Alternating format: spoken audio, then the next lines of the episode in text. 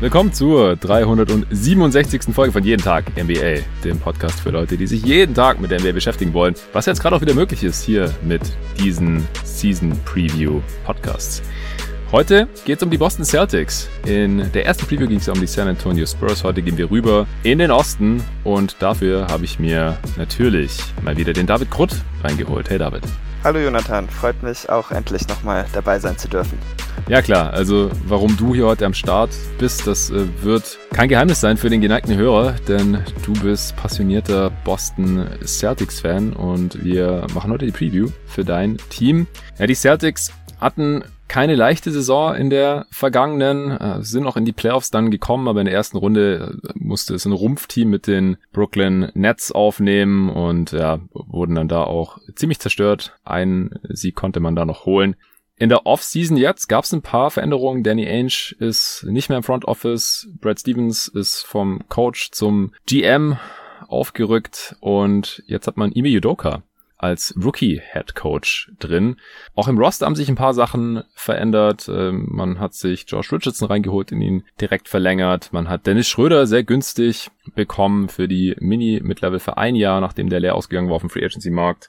Man hat äh, Robert Williams eine Contract Extension gegeben. Man hat Al Horford zurückgeholt und Kemba Walker im Prinzip zu den Thunder gedumpt, der dann ein Buyout hatte und mittlerweile jetzt für die Knicks aufläuft. Also da hat sich einiges getan.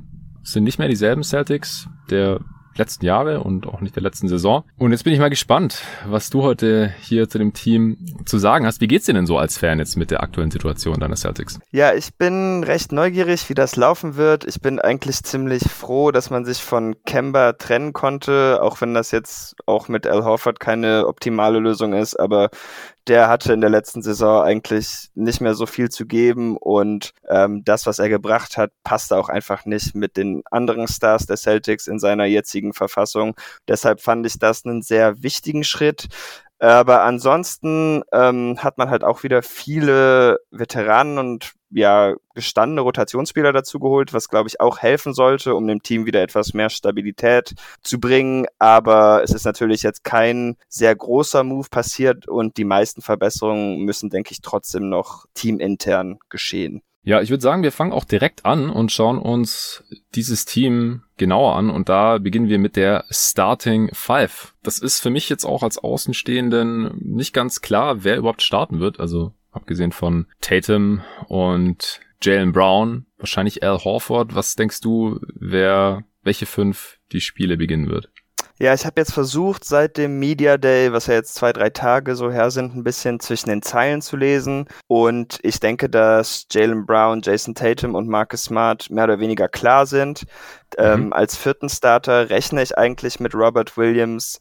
Er wurde auch soweit erstmal gelobt von Mitspielern und Coaches, aber gut, das heißt auch noch nichts.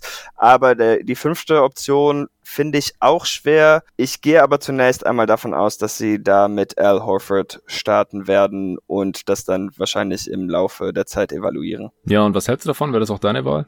Äh, wahrscheinlich nicht. Also ich spiele ja lieber eigentlich eher small. Ich würde wahrscheinlich einfach um die Bank etwas Veteranen belassen äh, zu halten, Richardson und Schröder auf der Bank halten und dann wahrscheinlich Pritchard oder Neesmith in den Starting Lineup auf die zwei quasi packen, da das auch wahrscheinlich die besten Shooter sind und damit denke ich, komplementieren sie die Starter der Celtics wahrscheinlich am besten. Ähm, aber ich würde das Experiment jetzt nicht von vornherein abschreiben, denn man hat ja schon gesehen, dass Horford zumindest mit den drei gesetzten Startern ziemlich gut spielen kann. Ich weiß, dass als er mit Smart zusammengespielt hatte, hatten die beiden von den Celtics zumindest die meisten Assists untereinander. Also das Duo funktioniert auf jeden Fall super. Auch Jason Tatum kann sehr gut mit Al Horford spielen. Das Einzige, mhm. was natürlich schwer werden könnte, ist, dass man dann im Grunde zwei Bigs auf dem Feld hat. Die Frage ist, ob Al Horford das überhaupt noch kann. Das letzte Mal, dass er das gemacht hatte äh, in Philly, das lief natürlich nicht so gut, auch wenn ich mhm. denke, dass Williams ihm wahrscheinlich nicht so für die Füße laufen würde wie Embiid. Außerdem haben die Celtics mehr Shooter und auch bessere Cutter, denke ich, als das Sixers-Team damals hatte, dass man das wahrscheinlich auf andere Art und Weise wieder ausbügeln könnte. Aber für die Offense ist das natürlich nicht optimal und welche Position Al Horford überhaupt noch verteidigen kann, ist, glaube ich, auch erstmal ein Fragezeichen. Ja, ein großer Unterschied ist halt auch, dass man äh, keinen Ben Simmons in so einem Lineup mit drin hätte. Also ich glaube, ja es wäre noch zu verkraften. Aber kannst du jetzt noch mal kurz die fünf sagen, die dir vorgeschwebt wäre? Neesmith mit drin, habe ich richtig gehört, und Pritchard auch? Nee, also einer von beiden. Also Ach, ich würde halt, okay. genau, ich würde Smart quasi als Point Guard haben, dann Jalen Brown und Jason Tatum wären die Flügel, Ja. äh, Robert Williams wäre der Center und Ja. entweder Pritchard oder Neesmith wäre dann ja einfach der Eckenschütze oder wenn es Pritchard ist, dann macht es wahrscheinlich mehr Sinn, ihn an den Hashmark zu stellen, weil er da noch mehr Spacing bieten kann. Ja, genau. Ja, also das wird auf jeden Fall spannend. Also mich würde es auch nicht wundern, wenn es darauf hinausläuft, was du jetzt äh, vorhin gesagt hast, was du aus äh, Media Day Interviews so rausgehört hast. Aber Dennis Schröder ist ja dann in gar keiner dieser Optionen der Starter. Also sieht's da für ihn eher schlecht aus. Ja, also ich glaube, als Starter, das wird nix, aber ich hatte jetzt auch nicht so den Eindruck, dass er da jetzt sehr bitter drüber war.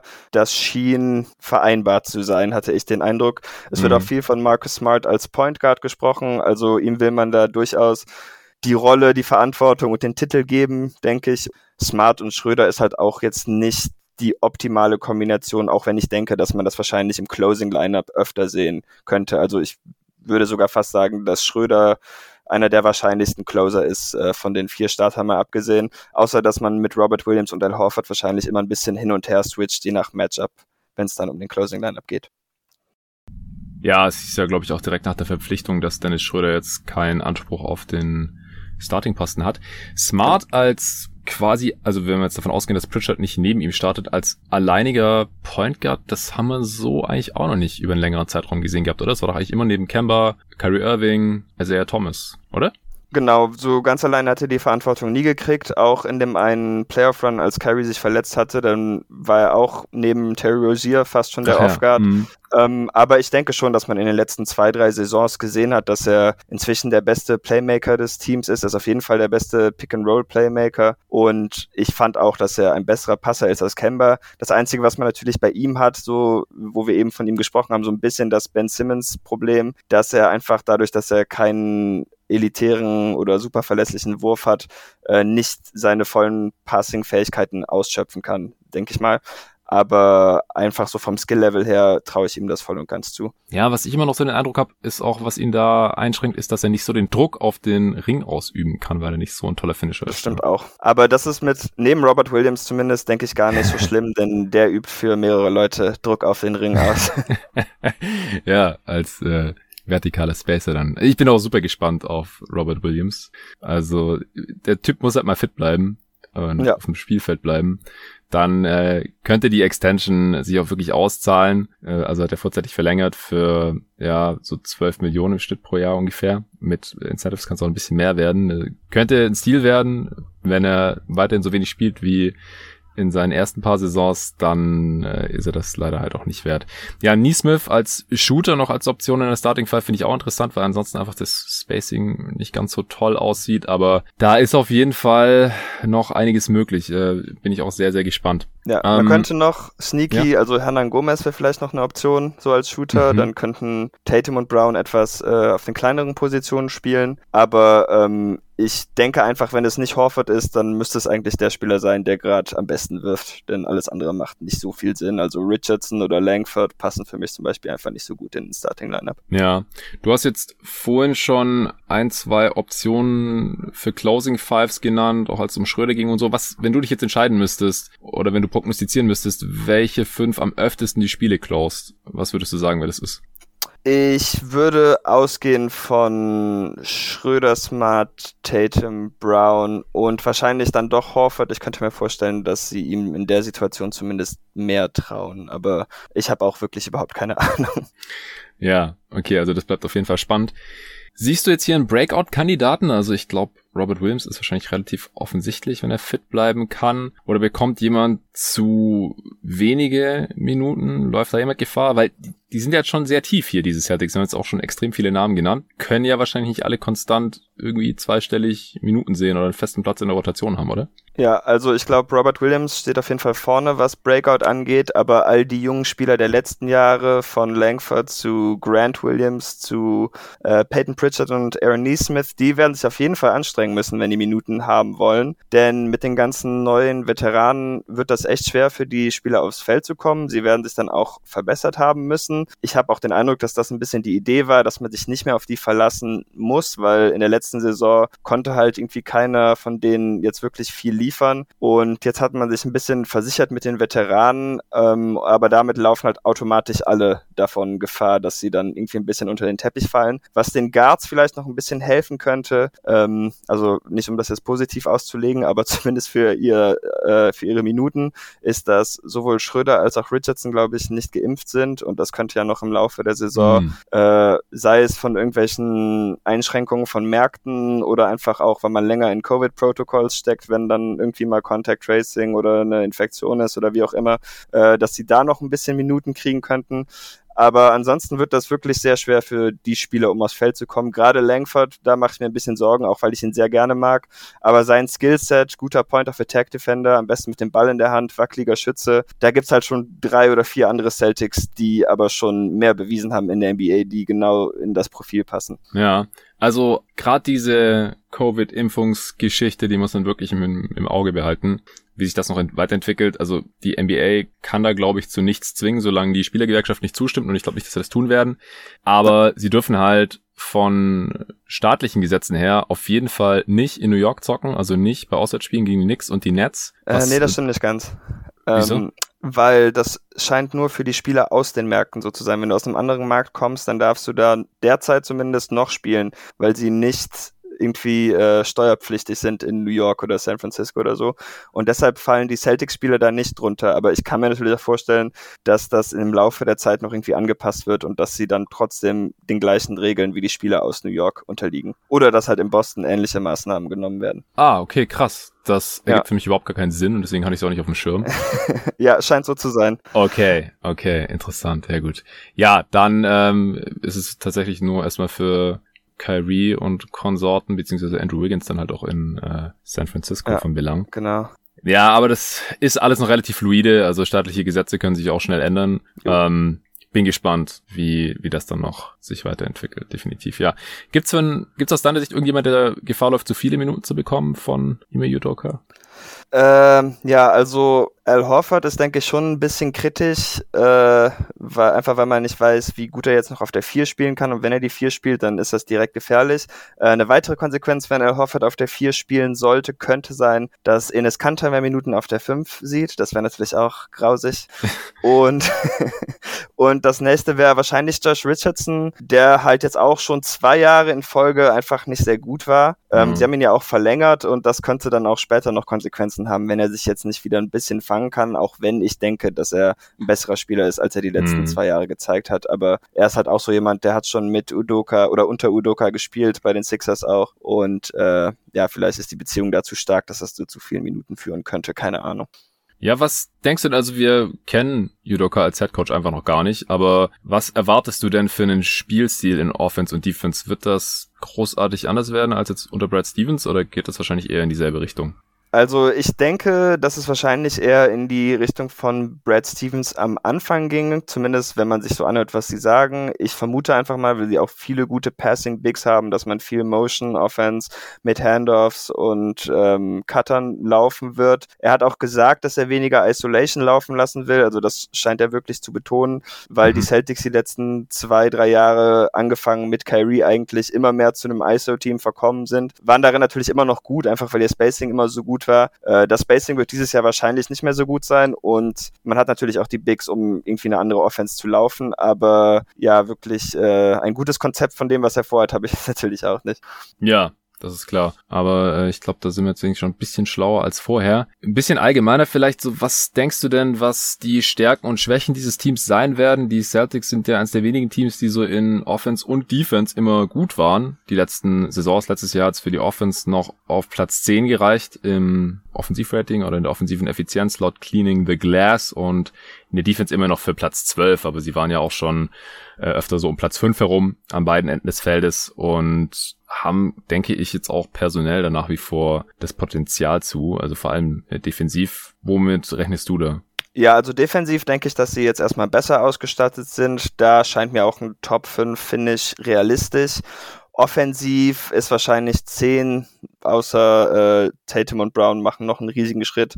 Aber ist so der zehnte Platz wahrscheinlich, denke ich, so das Limit, was sie erreichen könnten. Aber ich wäre jetzt überrascht, wenn sie in einem der beiden jetzt wirklich stark unterdurchschnittlich wären. Also ich würde so defensiv wahrscheinlich so zwischen dem dritten und zehnten Platz rechnen und offensiv dann eher so 10 bis 15 wahrscheinlich. Hm. Gibt es sonst noch irgendwie Stärken und Schwächen, die wir jetzt noch gar nicht angeschnitten haben bei dem Team? Puh, ja, also ich wollte eigentlich nochmal darauf hinweisen, weil ich glaube, das haben auch nicht so alle auf dem Schirm, was für gute Schützen die beiden Flügel der Celtics geworden sind. Also Brown und mhm. Tatum sind wahrscheinlich mit die besten Shooter einfach von der Flügelposition. Auch Jalen Brown kommt mir ein bisschen zu kurz, wenn er da so besprochen wird. Zum Beispiel bei Tatum ist es, glaube ich, inzwischen relativ klar, dass er das ist. Aber auch Brown hat, glaube ich, nur in einem Jahr seiner Karriere unter 40 Prozent aus den Ecken getroffen.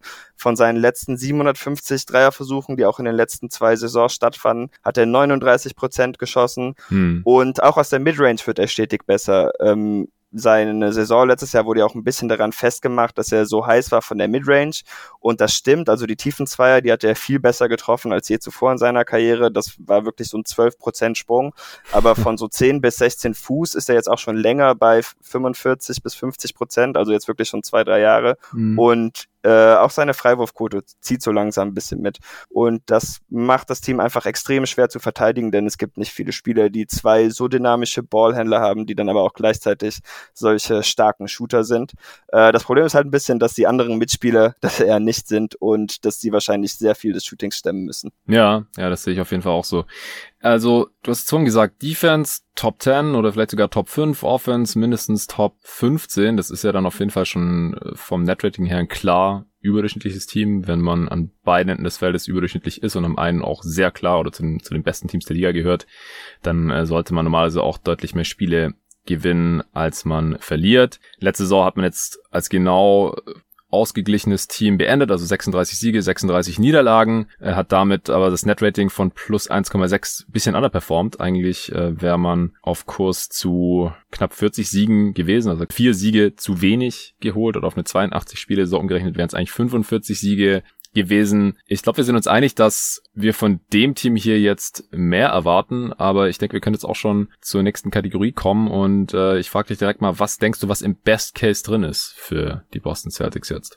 Also ich bin dieses Jahr wieder mal optimistisch, weil ich ja letztes Jahr eigentlich auch. Eigentlich schwankt das bei mir immer ein bisschen hin und her, aber ich würde das letzte Jahr einfach ein bisschen fallen lassen, weil da einfach so viel Chaos mitgespielt hatte.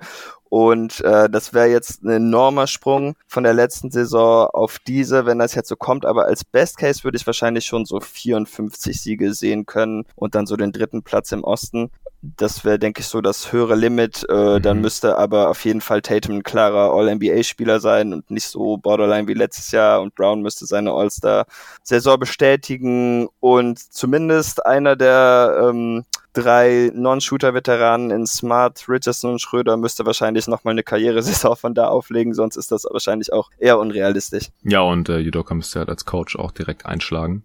Ja, das ist klar, natürlich. Ja. ja. Ich halte es aber auch überhaupt nicht für ausgeschlossen. Also ich bin bei den Celtics jetzt für die kommende Saison ohnehin auch, glaube ich, eher optimistisch. Also gerade auch beim viel zu frühen Power Ranking, das ich mit Arne hier vom Urlaub noch aufgenommen hatte, da hatte ich die Celtics auch positiver gesehen als er. Äh, Im Osten hatte ich sie auf Platz fünf, aber im Best Case glaube ich auch, dass es so in die Top drei gehen kann und im mittleren 50er Bereich was Siege ja. angeht. Ja, also ich habe auch so den Eindruck, dass die Stimmung da so ein bisschen schwankt, denn am Anfang der Offseason äh, waren die Celtics eher so ein Play-in-Team und jetzt sieht man sie eigentlich doch schon in den meisten Listen eher in der Top 6.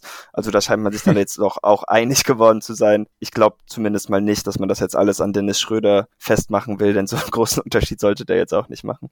Ja, okay, aber dein Best Case 54 Siege, soll ich das mal einloggen? Kannst du gerne machen. Da gehe ich mit, ich äh, leg noch einen drauf, sag 55. boah.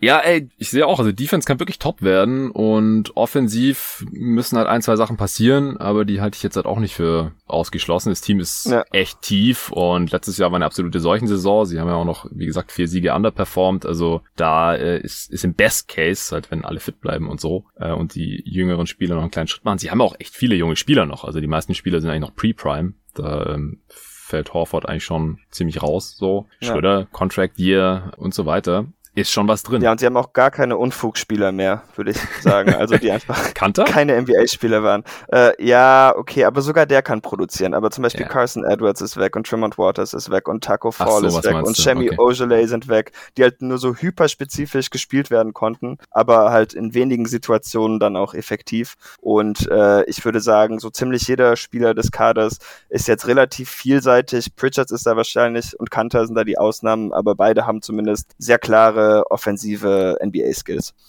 Jabari Parker ist noch da, oder? Ja, also äh, ja, aber das ist, den werde ich für immer mögen, da werde ich kein schlechtes Wort drüber sagen. ich habe mit Torben äh, natürlich über ihn gesprochen bei der Redraft, die konntest du jetzt noch nicht hören. Ja. Ähm, auch über Marcus Smart. Äh, bin gespannt, was du da von unserer Einordnung so hältst. Ja, also ich bin gespannt, ob Parker sich noch in der NBA halten kann, aber wir haben ihn äh, ganz am Ende des Pots zumindest mal auch noch besprochen. Natürlich als ehemaligen ja. Second Pick. Ja, also ganz nüchtern betrachtet äh, sollte er wahrscheinlich auch weg, weil die Celtics haben auch Garrison Matthews und Juwan Morgan im Training Camp und ich glaube, die sind beide besser wahrscheinlich. Ähm, aber ich würde mich auch freuen, wenn Jabari zurückkommt. Ja. Das ist halt auch schon eine heftige Aussage. Ja. Juwan Morgan ist besser als Jabari Parker. Aber wahrscheinlich war. Äh, worst Case, wenn alles schief läuft bei den Celtics, wo landen sie Minimum? Ich habe jetzt wieder, ähm, wie letztes Jahr eigentlich, dann 541 Siege im Play-In dann so aufgeschrieben.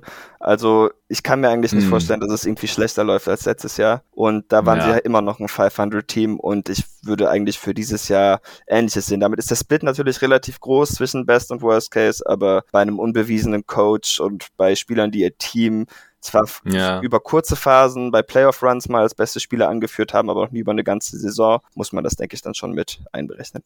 Ja, ich denke auch. Also, wie gesagt, die jüngeren Spieler müssen halt ein paar zumindest mal noch einen Schritt nach vorne machen. Rookie Head Coach, da ist die Spanne oder das Spektrum halt schon relativ breit. Ich glaube auch nicht, dass es schlechter als letzte Saison laufen kann. Also katastrophale Verletzungen ja immer außen vor hier bei den Worst Cases, weil dann ja. sind halt die allermeisten Teams äh, direkt im Arsch, wenn der beste Spieler irgendwie die halbe Saison dann noch länger ausfällt. Das, davon gehen wir jetzt nicht aus. Und das war sogar letzte Saison der Fall hier mit Tatum mit äh, Covid. Der ist zwar nicht ewig ausgefallen, aber hatte noch länger darunter zu leiden, laut eigener Aussage sagen und das glaube ich auch. Also ich glaube auch, also schlechter als 500 kann ich mir auch beim besten Willen nicht vorstellen und mit einer ausgeglichenen Bilanz ist man im Osten auch zumindest mal noch im Play-In. Genau so sehe ich es auch. Dann äh, haben wir jetzt hier dieses breite Spektrum und müssen uns irgendwo dazwischen einfinden für unsere Prognose und da orientieren wir uns natürlich auch wie immer an der Over-Under-Wetten-Line. Na, wo habe ich sie? 46,5 habe ich da gefunden. Würdest du da drüber oder drunter wetten, wenn du müsstest? Ich würde eher drüber wetten als drunter. Ich glaube schon, dass das Team wahrscheinlich so auf die 50 zusteuert, wenn ich raten müsste. Und was ist deine Prognose? Ich brauche eine Zahl von dir. Achso, sorry, du brauchst eine Zahl. Äh, Immer. 50, weil das schön rund ist.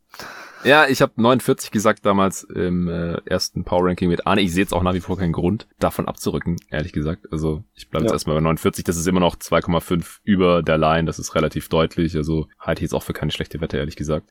Auch wenn ähm, es etwas unsicheres aufgrund der genannten Faktoren jetzt äh, bei den Celtics, als es vielleicht schon ja, in anderen Jahren war. Ich denke einfach, das Talent im, für ein Ostteam sind ja halt trotzdem ziemlich tief und das sollte sie sehr weit tragen können. Ja, denke ich auch.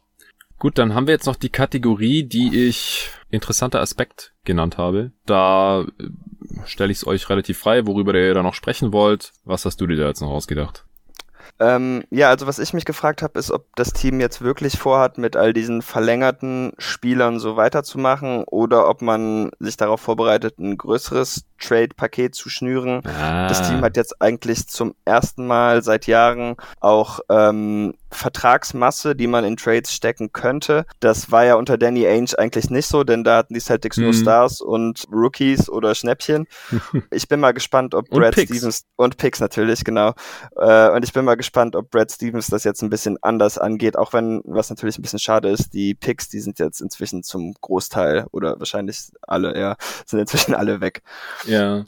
Ja, auf jeden Fall. Also das wird jetzt auch schon gemutmaßt hier, weil die nächsten Jahre in der Free Agency wahrscheinlich einfach nicht viel zu holen sein wird. Die meisten Spieler verlängern jetzt einfach mehr als je zuvor aufgrund äh, CBA-Regularien, die jetzt seit, seit ein paar Jahren greifen und die halt diesen Trend ausgelöst haben. Da habe ich mich ja ausführlich mit Julian Lage beim Off-Season-Fazit vor ein paar Wochen hier drüber unterhalten und Dadurch werden die Free Agency Classes immer schwächer für die nächsten Jahre. Also 2022 ist abseits von Zach Levine, der ja aufgrund von fast schon einer Ausnahme mittlerweile einfach jetzt noch nicht verlängern kann. Macht keinen Sinn für ihn finanziell, aber bei allen anderen ist es halt so und deswegen haben sie es eigentlich auch schon gemacht. Bradley Beal müssen wir noch abwarten, aber das wäre eigentlich auch fast dumm von ihm, so viel Geld jetzt liegen zu lassen. Ähm, da ist einfach nicht viel zu holen und in den folgenden Jahren sieht es auch nicht so viel besser aus, beziehungsweise da wird sich das wahrscheinlich weiter fortsetzen und dadurch haben halt auch immer weniger Teams jetzt Cap Space die nächsten Jahre, also noch so Feedback Loops und da machen die Celtics jetzt halt mit, haben auch Spieler vorzeitig verlängert, hätten sonst Cap Space gehabt äh, die nächsten Jahre äh, und dafür haben sie jetzt halt einen Haufen Deals, die sie traden können, die halt so in einem mittleren Bereich sind zwischen 10 und 20 Millionen, wo sie halt sonst immer nur Marcus Smart hatten. Deswegen hat Bill Simmons den auch gefühlt in jeden Fake-Trade reingeschmissen, den äh, man sich für die Celtics nur ausdenken konnte. Der liegt da immer noch drin mit 17,2 Millionen jetzt und danach aus 18,5, 19,7 und so weiter. Aber auch Josh Richardson jetzt nochmal für ein Jahr. Äh, Robert Williams hatte ich vorhin schon erwähnt. Da könnte man schon irgendwas machen. Al Horford 26,5 Millionen nächstes Jahr, aber die sind nicht komplett garantiert. Könnte man irgendwo reinschmeißen und dann halt noch die ganzen jüngeren Spielern auf ihren Rookie-Contracts, Romeo Langford, Aaron Neesmith, Grant Williams, Peyton Pritchard. Könnte man halt schon irgendwie zuschlagen, wenn sich da was Interessantes ergibt. Ich äh, denke schon auch, dass das so ein bisschen der Plan sein könnte. Zumindest, dass man den halt in der Hinterhand hat. Man hat ja trotzdem ein kompetitives Team, das wir halt im Best Case auch irgendwie im mittleren 50er-Bereich sehen. Über die Playoffs äh, wollen wir jetzt noch nicht hier ähm, spekulieren, die sind aber noch zu weit weg, aber dass man da ein, zwei Runden gewinnen können wird, wieder, wie man das die letzten Jahre auch oft gemacht hat. Ich denke, das ist, äh, wenn es gut läuft, auch keine Frage. Ähm, und gleichzeitig ist man halt flexibel aufgestellt, was Trades angeht. Wir sind jetzt relativ schnell durchgekommen, deswegen äh, noch eine ganz gut dazu passende Frage vielleicht. Äh, was ist das beste Asset der Celtics? Also vielleicht abseits der beiden Stars, weil dass man für die viel bekommen würde, für Jason Tatum und Jalen Brown. Das ist klar, aber wenn man jetzt so ein Trade-Paket schnüren würde, so was, was wäre denn da jetzt besonders sexy, was die Celtics anzubieten hätten? Ja, also ich denke, es hängt von seiner Gesundheit ab, aber sonst ist es für mich ziemlich klar, Robert Williams ist einfach ein sehr einzigartiger Big Man irgendwie, denn ich habe nicht den Eindruck, dass es viele so aggressive Rimroller gibt, die aber auch extrem gute Playmaker aus dem Short Roll sind. Das ist irgendwie einfach eine ziemlich rare Kombination. Ich fand, dass Clint Capella spät in Houston irgendwann mal so dahin kam, dass er die Eckenschützen mhm. ganz gut gefunden hatte. Aber ja, Mann, genau das habe ich auch gesagt in der Redraft, weil Torben meinte, bei Clint Capella kommt kein Playmaking. Der macht auch über die Karriere nicht mal einen Assist pro Spiel, aber ich habe die auch gesehen, die Kickout-Pässe. ja, doch. Also wenn das so ganz gescriptet ist, dann hat er das irgendwann hingekriegt. Yes. Ähm, aber der Unterschied ist halt, bei Robert Williams muss da nichts gescriptet sein. Also der kann auch ja. Offensive Rebound fallen und den Ball dann hinter sich über den Kopf werfen und Shooter finden. ist crazy. Er ist krass. ja, also äh, von dem erwarte ich auch wirklich sehr, sehr viel dieses Jahr. Ich denke auch, dass er dann von den Jays abgesehen das beste Asset sein wird. Aber er muss halt erstmal fit bleiben und äh, defensiv muss er auch noch ein bisschen mehr Konstanz zeigen. Also seine besten Momente sind super und er ist auch so gut, dass er trotz einiger Fehler wahrscheinlich unterm Strich noch ganz gut davon wegkommt. Aber ähm, man kann sich jetzt noch nicht immer auf ihn so jeden Play verlassen, dass er da die richtige Entscheidung macht oder nicht in die falsche Richtung lehnt oder dann irgendwie mhm. den Ball jagt, obwohl er eher bei seinem Mann bleiben sollte. Aber das Potenzial ist auf jeden Fall riesig. Also auch wenn man gehört hat, was die Spieler der Nets zum Beispiel über ihn gesagt hatten in dem einen Spiel, das er gegen sie gemacht hatte in den Playoffs. Wie viele Blocks ähm, hat er da gehabt? Acht oder so? Neun? Neun, glaube ich. Ja, der hatte fast äh, zehn geschafft. Ja, ja und, und da hat er doch auch noch ähm, Fuß, Fuß, mit Fußverletzung. Ja, genau. Mit Fußverletzung und da hat James Harden Stepbacks geblockt. Also. ja, ich hab's gefeiert. Da ist einiges möglich, aber ja, es muss erstmal zusammenkommen alles und hoffentlich kann er dann auch mal mehr als zehn Spiele am Stück dann fit bleiben. Ähm, ja. Er spielt halt auch nicht viele Minuten, also da gibt's wirklich noch mehrere Baustellen. Ja, das stimmt wohl. Ja, gibt's überhaupt einen schlechten Vertrag bei den Celtics? Also dadurch, dass Al Horford nicht komplett garantiert ist. Ähm ja, wahrscheinlich wäre er's. Äh, Richardson halt vielleicht, wenn er nicht irgendwie zumindest einen Bounceback hier antäuschen kann. Hm. Aber ansonsten kann ich, hm kann ich mir eigentlich nicht vorstellen, dass da jetzt irgendein Vertrag äh, dem Team je schaden sollte. Nee. Ja, also Hoffert verdient halt 26,5 Millionen in der folgenden Saison, also jetzt 27 Millionen, die bekommt er und dann 26,5 im letzten Jahr. Und wenn man ihn entlassen sollte, dann bekommt er trotzdem 14,5 Millionen, was ja. halt immer noch ziemlich heftig ist für jemanden, der gar nicht spielt. Ja, genau. Also wenn man ihn entlassen muss, dann wird er es auf jeden Fall. Aber ich denke eigentlich, dass er ganz gut in das System passt und zumindest eine ja. Rolle finden würde, irgendeine Rolle, sei es als Backup Center. Wollte ja. ich gerade sagen. Also selbst wenn er jetzt nicht mehr starten können sollte oder halt man lieber Robert Williams mehr Minuten auf der 5 gibt und dann ähm, Hoffert nicht neben ihm spielen lassen möchte und Williams bleibt fit und, und Hoffert ist dann nur noch der Backup, dann ist er halt wahrscheinlich einer der besten Backup-Picks der Liga mit seinem Passing-Game, mit dem Wurf, den er halt immer noch hat mit seinen Smart Plays an, an beiden Enden des Feldes. Also das denke ich auch. Also einen schlechten Deal haben die Celtics eigentlich nicht, es sei denn Robert Williams äh, spielt weiterhin so wenig, dann wie gesagt, dann, dann sieht es halt auch nicht gut aus, weil das ist halt auch komplett garantiert. Diese, ich glaube, 48 Millionen sind auf jeden Fall garantiert. Okay, Mann. Dann äh, wären wir hier jetzt auch schon durch. Ich bin eigentlich ganz zufrieden jetzt hier nach den ersten beiden Pots mit der Outline. Ich habe nicht das Gefühl, dass wir irgendwas jetzt komplett außen vor lassen und trotzdem sind die Pots bisher schön knackig gewesen, sodass hoffentlich viele Wolltest du nicht noch Awards machen? Äh, nee, das haben wir sonst immer gemacht, aber das wäre beim interessanten Aspekt. Also wenn jetzt hier irgendjemand einen Award gewinnen oh. könnte, dann okay. hättest du das da erwähnen sollen. Aber gut, wir, der Pod geht jetzt echt gerade erst eine halbe Stunde oder so. Hau raus. wer, wer deiner Celtics holt nächste Saison irgendeinen Award? Ja, also ich wollte Schröder nochmal als Six Man of the Year anführen. Aha. Das könnte gut sein. Äh, wahrscheinlich ist er, um so eine Rolle zu kriegen, halt auch zum Team gekommen. Und dann, aber ich habe eigentlich schon aufgegeben, dass Jalen Brown hier den Most Improved Player kriegt. weil er hätte jetzt wirklich schon zweimal gute Chancen gehabt und der war irgendwie ja, nicht mal in der inneren Auswahl. Ja, ja, lächerlich. Also entweder Komisch. er oder halt Robert Williams vielleicht, der könnte auch noch einen Most Improved Stimmt, Player ja. gewinnen, ähm, wenn er die Minuten spielen kann, denn die Produktion wird er wahrscheinlich haben. Und dann so als letzten Longshot, aber da glaube ich eher nicht dran, weil er halt auch noch nie so in der näheren Auswahl war, wäre dann halt vielleicht Tatum als MVP, wenn das Team richtig abgeht, aber mhm. keine Ahnung, solange noch irgendwie in der letzten Saison Sachen passiert sind, wie Julius Randle kriegt All-NBA über ihn, glaube ich nicht, dass äh, Voter ihn wirklich in der Sphäre sehen. Ja, ist halt auch historisch gesehen so, dass Spieler erstmal irgendwie Top 5 MVP äh, landen müssen oder so, dann, bevor sie dann den MVP Award auch mal gewinnen. Und da war Tatum jetzt, glaube ich, nicht so nah dran. Aber ich habe es letztes Jahr auch ja. schon gedacht, so, äh, dass er ein Longshot hatte, wenn die Celtics halt irgendwie Top 3 im Osten landen und äh, fast relativ, ja, genau, aber jetzt in der kommenden vielleicht, ja, und er ist halt schon relativ klar der beste Spieler von denen und ja, ich glaube, er muss sich einfach nochmal ganz bisschen weiterentwickeln und es gab jetzt auch schon Bilder von ihm, wo es aussieht, als hätte er ordentlich Muskeln draufgepackt, was ihm, glaube ich, ganz gut tut, um halt auch noch besser an seine Spots zu kommen ähm, oder mehr konstant Freiwürfe zu ziehen und solche Sachen. Ähm, dann, dann wird er sein Standing da oben auch zementieren und er ist ja immer noch sehr jung. Äh, dann wird er da früher oder später, glaube ich, mehr oder weniger automatisch in der Konversation landen. Er ist ja jetzt auch bei unseren Top 30 Spieler Potze wieder knapp außerhalb der Top 10 gelandet. Er hat sich da auch schon quasi zementiert und es gibt auch sonst nicht so viele junge Spieler, die halt so in den Sphären schon rumschwirren. Ja, das wäre vielleicht noch mein letzter Punkt und dann habe ich auch, glaube ich, nicht mehr so viel zu sagen. Äh, wo ich sehr gespannt bin, ist ähm, jetzt herauszufinden, wie viel dieser Covid-Februar bei Tatum ausgemacht hat. Denn ansonsten waren seine Zahlen wirklich sehr stark. Da hatte er fast ein True Shooting von 60 Prozent über den Rest der Saison. Und ich möchte jetzt einfach mal wissen, ob er das dieses Jahr dann bestätigen kann oder ob es halt einfach wirklich nur so ein Regressionsmonat war, der ihn dann wieder zu seinen eher üblichen 57% True Shooting zurückgezogen hat. Hm. Ja, und da bin ich jetzt auch wirklich sehr gespannt drauf, denn das, was er halt auch am Ende der Saison gemacht hat, da hatte er, ich glaube im März hatte er irgendwie drei 50-Punkte-Spiele und dann hatte er noch ja. in den letzten 50-Punkte-Spiel und ein 40-Punkte-Spiel. Also ich bin jetzt wirklich gespannt, was da als Scorer möglich ist und ob das jetzt auch daran liegt, dass er wieder fit ist oder ob das vielleicht auch einen Schritt zurücknimmt, wenn die Celtics ein bisschen weniger heliozentrisch wieder spielen, mhm. was sie eigentlich nicht wollen nach eigener Aussage. Aber ich glaube schon, dass von ihm jetzt wirklich eine sehr, sehr starke Saison kommen wird.